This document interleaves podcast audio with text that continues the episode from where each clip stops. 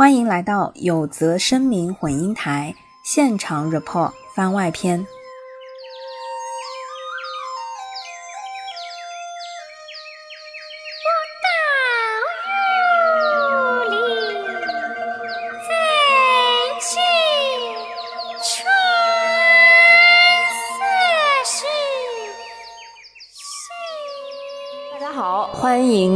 到有则声明混音台现场 report。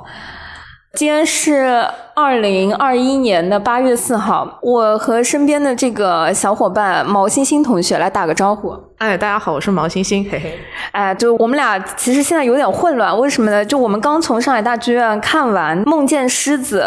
一般来说我们看完之后就会有很多情绪嘛。但是我们今天因为太过欢乐，在看剧的时候我们俩坐在一起，当然有一点这个剧场礼仪不推荐这样啊，但实在是忍不住，就太忍不住了。就是如果现场是可以发弹幕的，我们的这个快乐可能在现场就已经消耗掉了。朋友们可能会以为我们真的去看了一个喜剧，但不是。呃，《梦见狮子》它的那个标题叫国潮原创音乐剧，由爱奇艺出品做的第一部音乐剧作品。它其实一点都不搞笑，它不是一个搞笑片，但我们真的看出了开心麻花的感觉，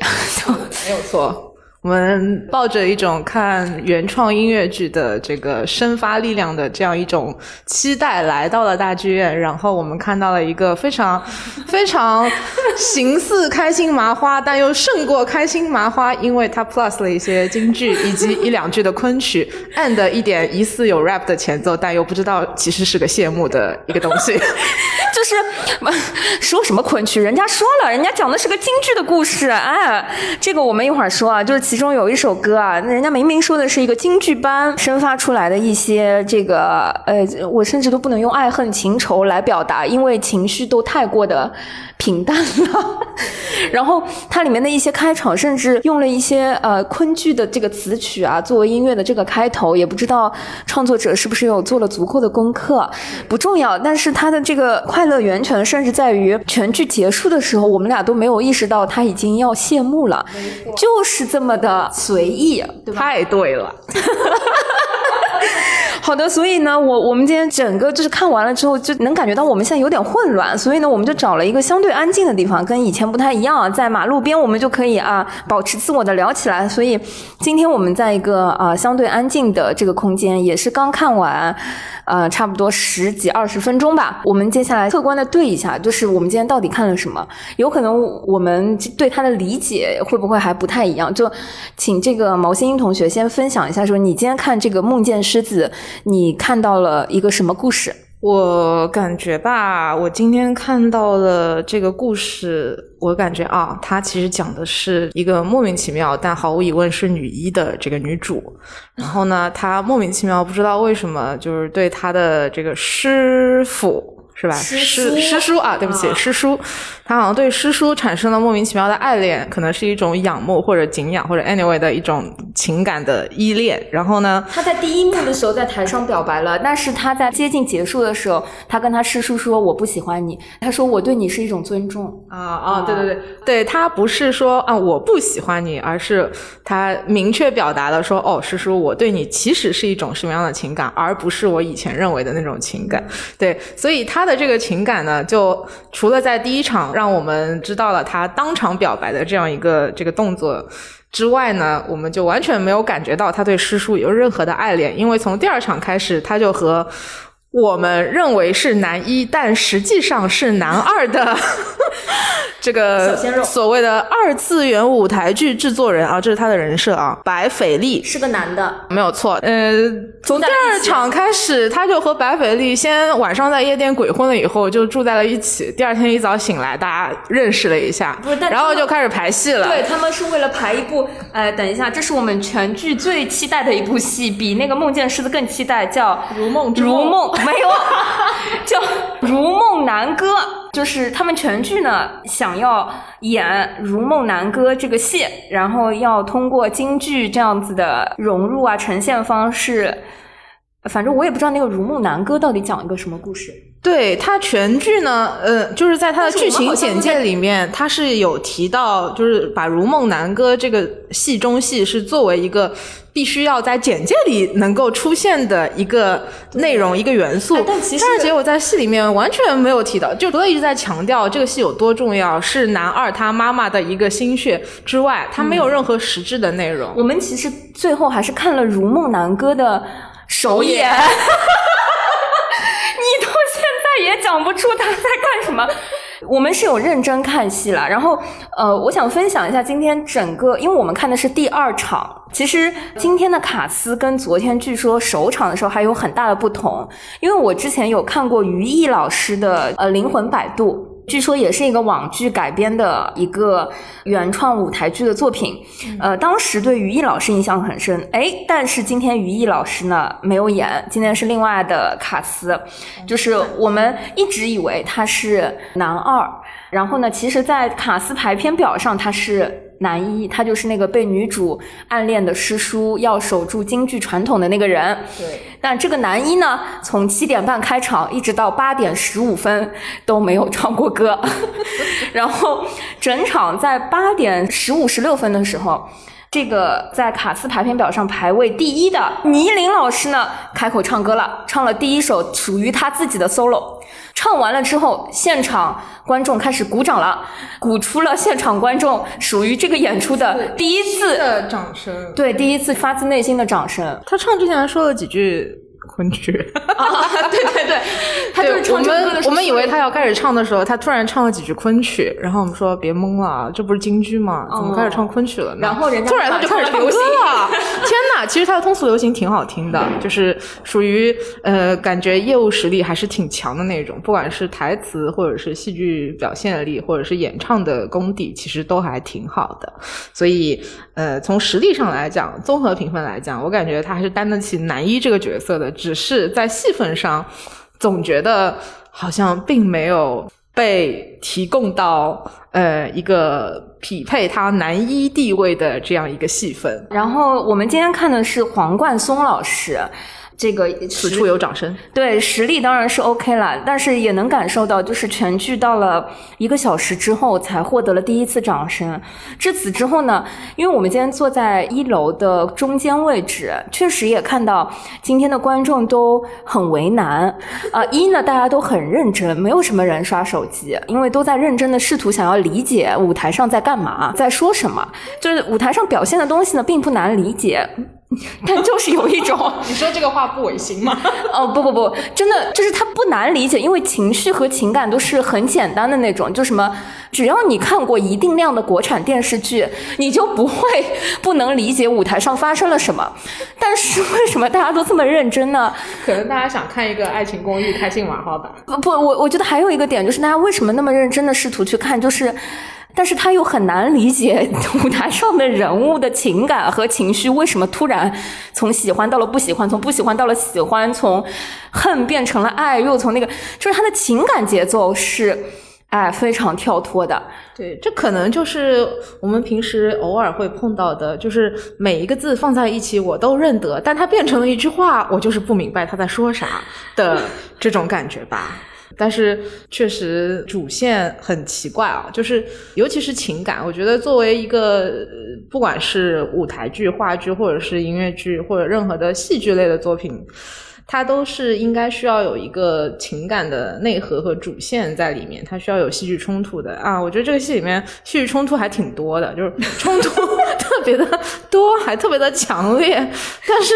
它的动机特别的模糊，尤其是作为应该是作为一个主题或者作为一个核心的女一对于男一的这样一种情感，除了在第一幕出现了以后，后面就再也没有出现，而且没有通过任何的。表现、演唱、台词等等，能够让我们去寻找到他对女主对男主的爱的蛛丝马迹，嗯，而是 instead 女主对于男二跟他开始同居了以后，他们俩就非常惬意的享受起了同居生活，而且特别的自然。在特别自然的同居生活结束了以后，我们也并没有看出他们的情感有任何的增进，但是到最后结尾的时候，他们俩突然就。啃到了一起，来，我就非常非常感慨。我觉得，嗯，想跟毛欣欣同学分享一些我在看剧的时候啊，就是没有办法我们做深度交流的这个部分啊。第一个呢，就是前三幕戏啊。它呢发生了三段故事。第一个开幕的时候呢，是在一个京剧戏班，叫善登亭的一个舞台上。基本上按音乐剧的套路，就是所有的演员都上了群演啊什么的，就他有一个由头和套子。对吧？有一些京剧的这个模特啊，就是假人啊、服装啊等等。好，然后这个单登亭京剧昆生娄艺潇老师饰演的这个啊昆生于婉仪呢，就在演出现场向他的师叔呃表白了。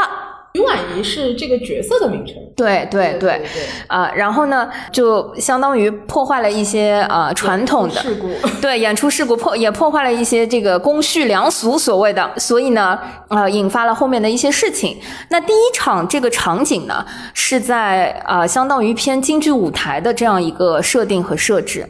第二幕的时候呢，目光就回到了。京剧戏班里面就出现了说师叔在后台跟这个于婉仪沟通的教诲的这个部分，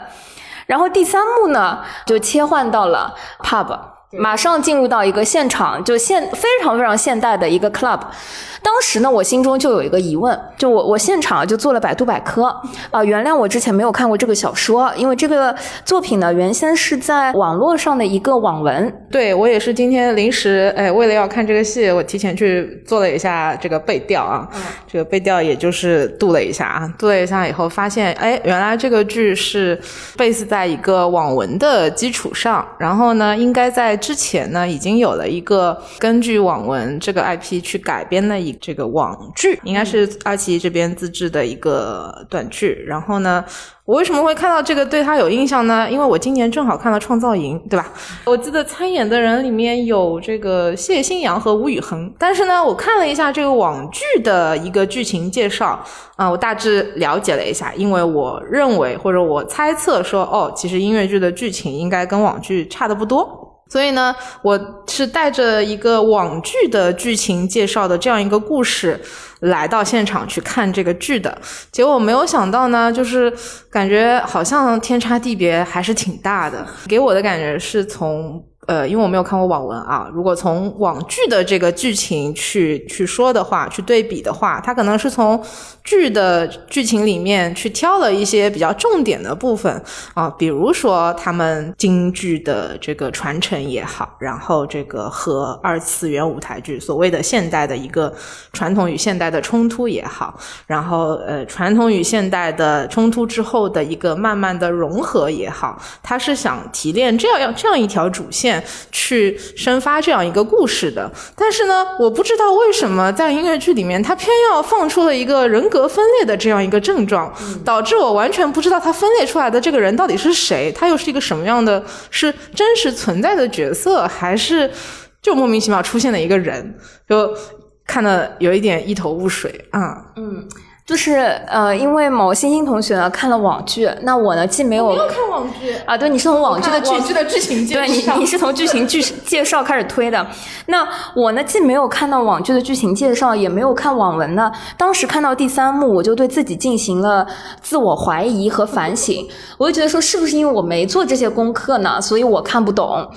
呃，因为第一幕的时候，我以为是回忆；第二幕的时候，我以为是呃回忆当中的反转，就是舞台之后的故事。到第三幕 club 的时候，我甚至以为是他们的孩子。但是到第四幕，他们住在一起了之后，才发现，我靠，前面的三幕是一批人。就你知道，就是我有一种就是不知道他们在干嘛的，原来是在一起的那种感觉。对对对，你说孩子的这个事情，我确实在白费力。打开这扇门，然后看到背后露出的这个属于他母亲的这个戏服之后，然后突然出现四个分裂人格的时候，其实自己有猜想说啊，其实娄艺潇可能演的是他妈妈，他可能要倒叙一下过去的事情。你看同一个戏，我们现场有不同的解读，真的，一万个人眼里有一万个哈姆雷特。那虽然呢，我们没有看过他的网剧和他之前的一些作品啊，但是就拿前四幕来说。啊，我在里面看到了很多我熟悉的、我看过的一些作品啊，一起来分享一下。第一个就是，我觉得刚开始那个京剧戏班的时候呢，我是高开低走了。呃，高开呢，就是我开成了啊，这个《霸王别姬》啊，这个不得不说，今天整个啊舞台背景啊，然后设置啊，野心还是蛮大的啊，因为它第一幕我觉得对得起《霸王别姬》的这个高开，差不多吧。可惜它好像是个投影，哎，它是个多媒体，不 错不错，多媒体。现场，对，不虽然不是现场，但这个后来的多媒体啊，承担了很大的。加分和舞美效果，到了第二幕舞台戏班后面呢，我就已经觉得是电视剧产出了。比如说，很像我们以前大宅门呐，或者是比较京味儿的，然后说家族啊，就有传统冲击的那种，对，比较像大宅门了吧？有，呃，就从电影降到了电视剧，有，可以吧？对，我在那一段的时候觉得特别有大宅门的感觉，就是在楼老板去找这个倪玲的时候，对，就是文化冲突和那个讲京。京剧要如何传统守护？对对对，哎呀，我是为了要能够传承这个京剧的文化，所以做一些改变。然后另外一个说不，我必须要它一模一样，因为我要把这个东西一模原封不动的传承下去。在说这段的时候，其实啊，主要是舞台布景比较 对，布景是真的好，挺美的。对，好，但但剧情加上去之后，大家能感受到已经从电影变到了电视剧啊。然后到了第三幕的时候。立马无缝衔接进入了 club，还是还不是清吧，是那种蹦迪的啊啊迪吧迪吧啊，那个从服化到那个穿着到这个语言风格，嗯，不得不说，我觉得熟悉的网剧来了。我可能是穿到了《爱在星光里》吧，我记得当时好像《爱在星光里》也是有娄艺潇演的，但因为它还是一个现代剧嘛，所以里面好像我记得是有这么一段，也是在酒吧的。但总之就是这个非常的。还不是电视剧，那我网剧了。那我跟你说，这一幕我我那个时候脑海里浮现出来的，就是《爱情公寓》楼下的那个小酒吧啦，就不知道为什么如此之像，好不好？连里面我觉得穿着背心的啊，这个小姐姐，呃，还有那个服务员，就穿着那个西装背心的那个，我都觉得哎，有一点像吕子乔。好，第四幕马上开始，朋友，我要暴露年龄了。第四幕到同居的那个环节啊，出现了我脑海中以前看过的无数台剧。和那个，比如说和空姐同居的日子，明 明道老师演的那个，喝醉酒了之后，大家睡错了，什么命中注定爱上你，还是什么注定我爱你吗？可以这种，就类似有没有？有没有那种？就是，但是人家第一、第二集，第一集就把这个故事剧情给铺垫掉，后面十几集都是其他的故事。哎，我们要到第四幕才出现这个。哇，是不是很魔幻？非常的魔幻，真的是又见魔幻。你能你能想象吗，朋友们？就是从前四幕，就是你能把《霸王别姬》《大宅门》啊，《爱情公寓》以及和空姐同居的日子串在一起。这个时候，整部戏呢演到了大概八点左右。嗯，因为从八点开始到八点十五进入到第五幕。整个第五幕啊，十五分钟 没有一个唱段，就是因为呃这一幕里面啊，回到了啊他们要传这个戏，就是呃《如梦南歌》这个戏的制作人娄老板去到了那个京剧班，找到了那个师叔，开始讨论啊如何传承京剧内容。十五分钟吵吵闹闹的争论戏，嗯，没有任何一个唱段，嗯。如果它是作为一个话剧或者舞台剧来说，其实这段戏挺好的。除了楼老板表演稍微用力了点，稍微大家觉得好担心他会不会突然一下气喘不上来的那种感觉。但是其实他们俩戏都非常好，台词什么都很 OK 的。然后呢，包括这个对话，他其实希望从台词当中能够通过演员、通过角色的这个表述和对话，能够去。清晰的说出他想表达的这个传承文化的这个主题，我觉得也是 OK 的一个处理。但是，这他妈是一个音乐剧啊！我的上帝呀，国潮原创音乐剧，请问音乐在哪里？它如果 title 叫音乐舞台剧，我都是 OK 的，没有问题。那就是以舞台剧为主，然后适当的增加一些音乐的或者歌唱的部分。你是个音乐剧，那我。对于一个常看音乐剧、也看过不少音乐剧的人来说，也在这个行业爬了比较久的时间的人来说，我会觉得一个音乐剧应该基本上全程没有超过百分之十的非歌唱部分。嗯，对，所以这就非常的嗯略匪夷所思。但是从从舞台剧的角度来说，这一段戏其实非常好。嗯嗯，可能是就是我们对这个标签的理解有点不太一样，但是没关系，就是即便是在唱歌的部分，我们也看到了很多的影子。我知道，就毛欣欣同学对于尤其是欧洲的音乐剧呢比较关注，你能不能分享一下在哪些片段你分别勾起了哪些的这个回忆啊？就是在看这个戏的时候吧，有两个场景、两个片段，我是非常的窜戏。第一个场景呢是本台剧目这个唯一的一个呃双男对唱啊，两男的合唱，左右为难啊。然后呢，这首对唱非常的好，这首对唱是这谁？就是男一和男二啊，对他们俩一唱呢，这个吵吵闹闹、小两口打情骂俏的这种感觉呢，就一不小心就串到了我们这个德语音乐剧《伊丽莎白》里面的这个这个阴霾间隙啊，The Schatten werden länger。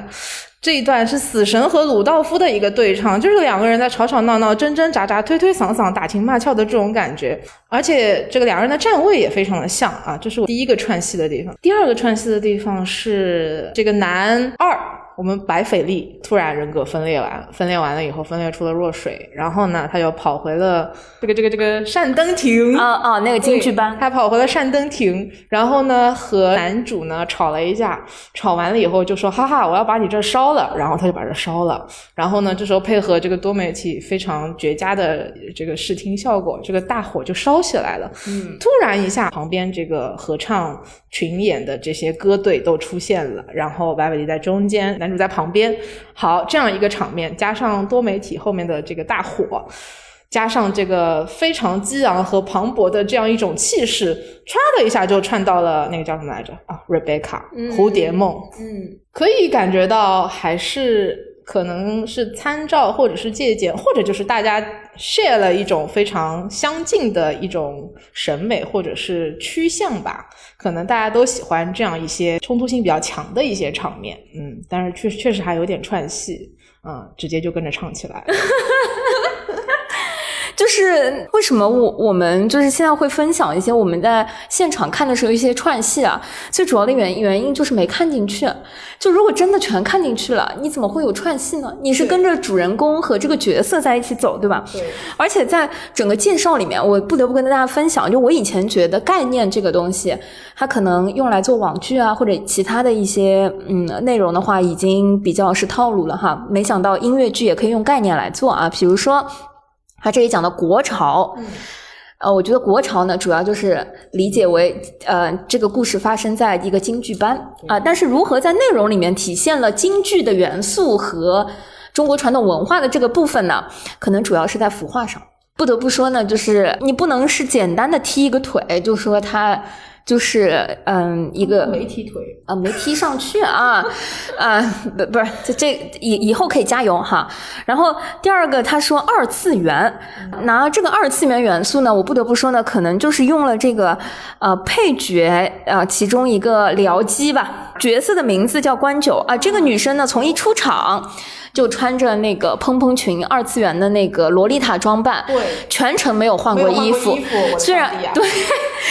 对，这个她是全剧最重要的二次元担当啊。除了这个之外呢，在整个呃音乐剧至少这个部分里面呢，已经没有跟二次元最相关的东西了。我觉得是除了他的服装以外，没有其他任何跟二次元有关的东西了。对，但是靠这个呢，也也是一个广告。就是推音乐剧营销上的一个卖点哈，对，然后之前提到的一些卖点，捍卫爱情，歌颂自由，走向梦想与命运，呃，朋友们，就是这些概念啊，好大哦，哎，对，就是在，哎呀，我们听到这些东西了，这个不是虚假广告了，概念很大，你忍一下，对，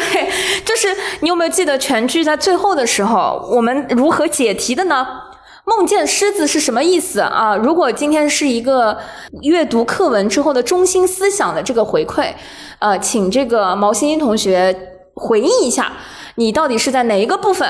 呃，听到了这个划出那个从原文当中找到标准答案来解解读梦见狮子是什么意思？我现在完全想不起来梦见狮子是什么意思了，我就记得狮子在开场的时候在多媒体上面。歘的闪现了一下，然后我说这个狮子到底是干嘛的？因为从头看到接近结束的时候，大概前面的四分之三的地方就没有出现过任何的狮子和或者和狮子相关的元素，除了开场的那个多媒体。那你太不关注我们胡一菲，不对，就是娄艺潇。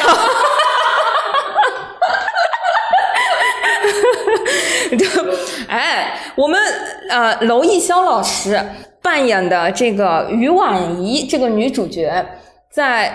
全片确实是在接近呃四分之三往后的那个桥段呢，解释了什么叫梦见狮子。那他对我们的啊这个男二白斐利呢说了一段呃扣题眼的话，嗯，就是说每一个人心中呢都有沉睡的狮子，它象征着梦想与命运与对自由的追逐，所以它不是困兽，它有我记得他提到一句，它不是困兽，它是什么在阳光下冲呃奔向远方的那样一头狮子。不啦不啦不啦！你看高考的技能就这样默默的要丢失了，好吗？如果再给你一次机会，哎，这道题重新答，就要说出你刚才的那个答案。我的答案，算了算了，我还是零分吧。这个狮子吧，总之就是非常的突然，在比较结尾的地方被又是清晰的。呃，强行的点了一个题啊，总之就是想告诉他，这个你梦见的呃，就是男男二梦见的这个狮子呢，它不是一个困住你的东西，它不是你的梦魇，而应该是一种一种勇气和一种希望。我觉得他要表达这个主题，可是呢，就是他并没有把这个。内容或者说这个主题去分散或者融入到它全程的一个表现当中，不管是台词或者是剧情，或者是哪怕是服化都没有。这全剧的过程当中，我感觉我印象最深刻的就是他们俩同居的时候在那边打情骂俏，一会儿什么我吃方便面你吃调料了，哎呀一会儿什么我洗澡的时候你也可以进来上厕所了，哎呀我的妈呀，我确实有一种嗯爱情公寓的感觉啊。对，就是不得不说啊，我我觉得就是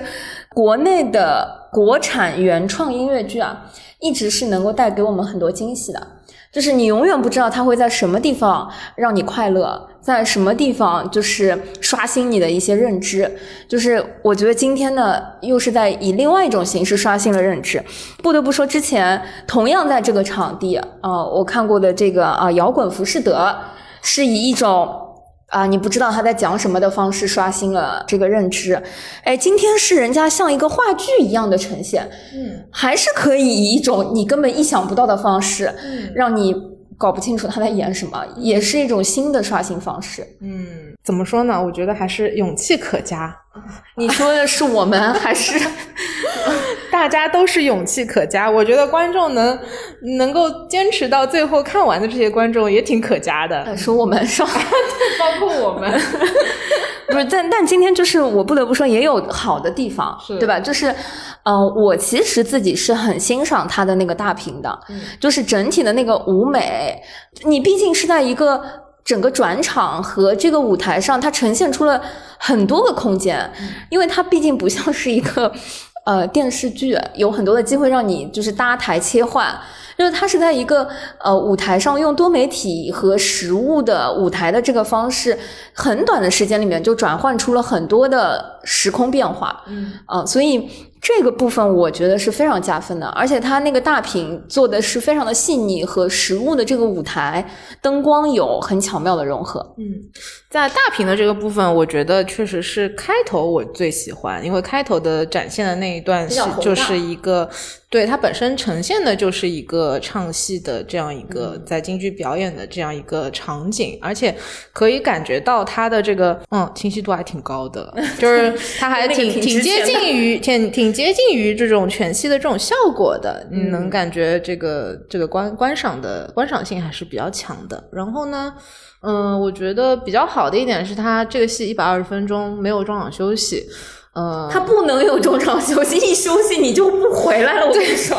对他没有休息呢。当然，好的一点是，我觉得他的转场还相对来说不是那么多，就是暗场的这样一个转场不算特别的多，不会让你觉得，虽然他戏本身可能剧情上有点散啊，但是呃，他的这个转场不会让你觉得切割的非常难受。嗯，所以这可能是就是相对来说还是处理的比较 OK 的，时间也不会太长太短。嗯嗯，然后服装也好看，服装还是挺好看的。服装就是不是现代的服装都好看。哎，是 我个人最喜欢的服装还是男主就是倪琳的。呃，这一套长这一套长衫，对我觉得是最好看的。很多细节，对，配上包括薄纱，包括里面的长衫，然后包括和它背后那个屏风去相相适配的时候，那个画面其实整个舞台，你作为一个画面去看，或者你去摄影这样一张照片，其实是非常美的。它的舞美，因为它的那个服装的设计是鬓边不是海棠红的那个设计啊，是叫张斌吧？啊，总之反正就是这个服装，我觉得还是挺 OK 的。然后娄艺潇的那个好像有有一套还是两套的旗袍，感觉嗯也不错。呃，but 可能就是淘宝可以 get 到的同款。嗯，其他的话，从演员的表演的功力来说，嗯，我。个人觉得娄艺潇比我预期的要稍微诶差那么一点点。那因为之前看的《爱在星光里》的时候，我记得她也是演女主角，然后当时是觉得哦，我第一次知道原来娄艺潇哦是学音乐剧出身的。嗯。然后虽然去拍了《爱情公寓》去演过戏，但是还是。对舞台有这个功底，对的。我觉得当时那个戏他演的、掌控的、表现的比较符合我的一个预期和和我个人的一个标准。但这次不知道是他的一个今天可能状态没有非常的好啊，或者是这个戏本身的一个剧情也好，或者是呃音乐和歌词方面的一些适配也好，就感觉没有达到我认为他可以达到的一个效果。嗯，但是今天对于这个饰演倪琳的、饰演男主的这个黄冠松老师啊，我觉得非常棒，是我很喜欢的那一种，呃，站在那边不出挑，但一站到舞台上，一开始演戏、一开始唱歌就非常的能够大放异彩的这样一个演员，所以啊，非常喜欢。嗯，总的来说，你会向什么样的朋友来推荐这个作品呢？哦，我的上帝呀，这可真是个好问题呀！嗯，我可能啊不是朋友的人生。如果你需要强行做这个推销的话，那可能你只能叫一些嗯，好的，知道了。身边都是你的朋友，一些沉默的朋友，像一些不会像我们这样吐槽的朋友。哇，不要怪我就行了。对，那呃，如果是我呢，我我我会觉得说，如果你是这个网文的忠实爱好者，或者说你是这个网剧的爱好者，那是来好还是不来好呢？突然给自己挖了个坑。哎，反正就是，我觉得如果你对某一个其中的演员呃比较喜欢，或者说想看他在舞台上或者是其他的呃这个维度的呈现，我觉得是可以尝试的。然后。如果还有一种就是，如果你喜欢开心麻花系列，嗯，那我个人认为，它可能比开心麻花自做的那些，就开心麻花出品的音乐剧可能会好一些，至少它在舞美、灯光和这个上面是相对愿意花钱的。对，而且它的一些笑点呢，让你觉得它不是一种很尬的笑点，就是它还相对来说它出现的会比较自然，然后也不会让你觉得。呃，不会有那种，嗯，好的，可以了，就这样吧。哎，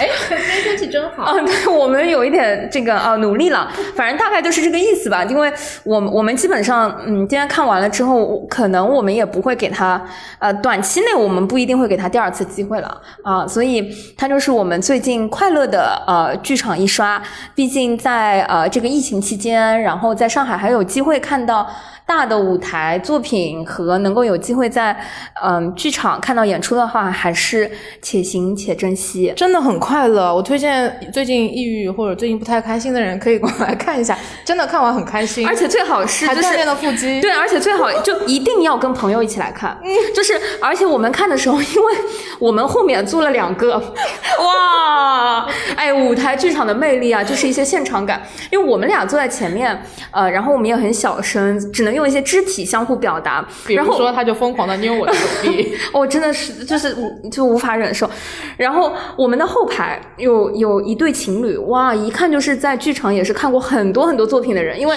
他时不时的就能蹦出说。